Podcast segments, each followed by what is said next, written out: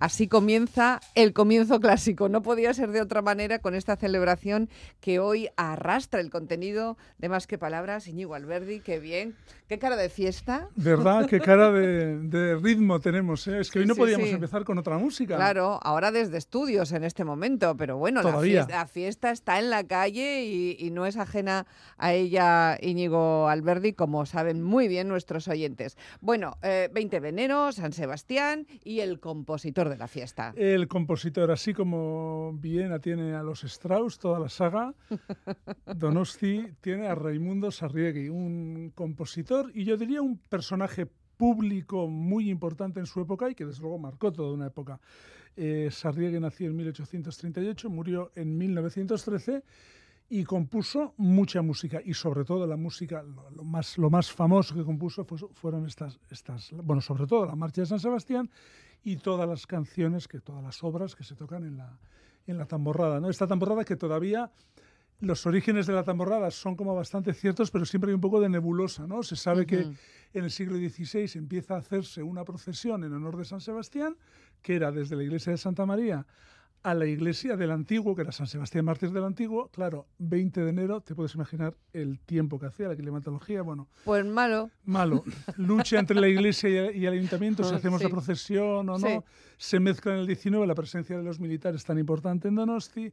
Parece ser que los niños y, y algunas personas imitaban el paso de los militares, como que iban por detrás de ellos en estos desfiles militares, y ese parece que es el origen de la fiesta, que es verdad que por calendario también está tan cerca del carnaval, sí. es como que bueno, se, se, mezcla todo, al final esa parte religiosa desaparece, la parte militar también, pero queda esa música que tiene un carácter militar, pero también de carnaval, y quedan los uniformes militares. Y también festivo, y qué, cuánto color, y qué gusto ver uniformes militares en, una, en, esta tesitura, ¿saben?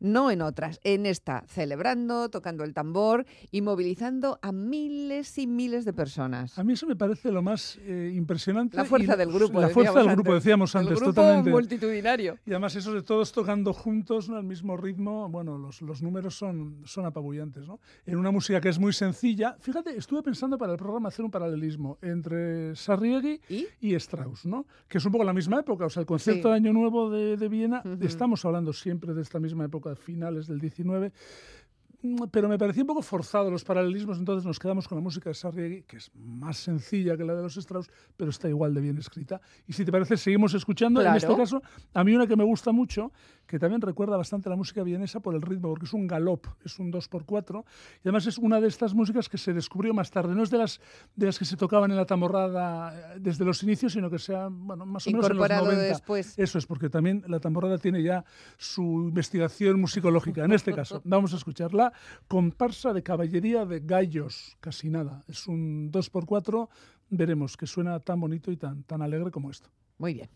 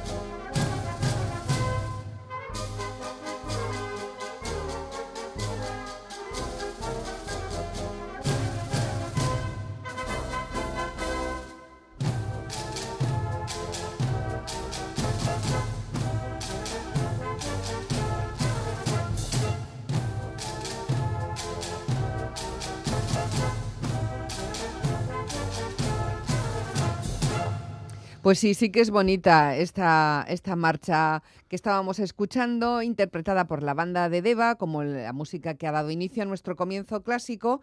Y claro, esto nos lleva a hablar de bandas, de las bandas que hay y de las que no hay. Efectivamente, mira, esto yo creo que hay que decirlo, ¿no? El día, el día de San Sebastián.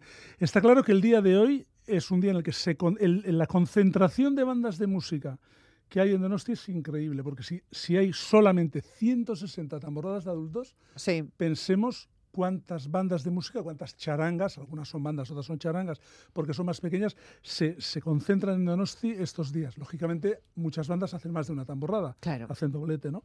Pero a mí sí me da pena, y creo que es el día en que hay que decirlo, que Donosti no tenga una banda de música, una banda de música estable, ¿no? Como tiene Vitoria y como tiene, tiene Bilbao, ¿no? Y me da, me da, me da pena. Entonces creo que es creo que es el día también de reivindicar un poco, ¿no? ¿Por qué no esa importancia de las bandas de música que en general en muchos pueblos se perdieron en los años 70, 80, en otros muchos se han mantenido, pero me parece que es una, una agrupación musical tan necesaria y tan positiva que, bueno, pues abogamos por, por la banda de música de, Donosti. Sí, señor. ponemos aquí nuestro pequeño granito de arena para que esa, ese todavía ni siquiera proyecto se pueda llevar a cabo, porque, bueno, pues así se igualarían las capitales también en esto. Efectivamente. y, además, mira, con estos números tan grandes, esos 160 tamborradas, los 26.700 personas tocando el tambor, bueno, pues Madre que menos mía. Que, también tenga durante, durante el año se mantenga esa, la actividad de la música de, una banda, ¿no? En el caso de Donosti también tiene una tradición histórica tan, tan importante. Bueno, hasta aquí la reivindicación política, pero ya había que hacerla. vale. el día. Y ahora nos vamos a despedir ya con una versión especial de la Marcha de San Sebastián, que suena a lo largo de este programa hoy en varias ocasiones, pero que eh, aquí, en este caso, en el, comienzo clásico, tiene mucho sentido, ¿no? Pues sí. Eh, compuso la Marcha de San Sebastián el año 1861, con 28 años. Y en este caso vamos a escuchar, por, por cierto, la letra de la, de la Marcha de San Sebastián es de Serafín Baroja, padre de Don Pío Baroja. Y la versión que vamos a escuchar es una versión especial, es una versión, de alguna manera, la música de Sarriegui traída al lenguaje sinfónico, orquestal y coral, así como muy, muy grandilocuente, pero muy hermoso. Y escuchamos al Orfeo de Tierra y a la Orquesta de Euskadi en un concierto muy especial que tuvo lugar en el Estadio de Anoeta el año 1997 con motivo del centenario del, del Donostiarra. Entonces escuchamos la Marcha de San Sebastián con Orfeón y Orquesta de Euskadi, grabación del 97. Es de YouTube, con lo cual la calidad del sonido, bueno, es un poco, pero se escucha muy bien. Y yo propongo a los oyentes que se fijen en el coro, se escucha muy bien, los tenores. Hay una, cuerda de tenores que tienen una, calidad y una salud vocal envidiable. bueno, mañana seguimos con más música, lógicamente ya no será la de la festividad, pero tendremos música muy interesante, operística, aquí en el programa, porque hablaremos del rapto en, el, el serrallo. o del serrallo. En el serrallo. En el serrallo, muy bien. Hasta mañana entonces, Viararte. Agur.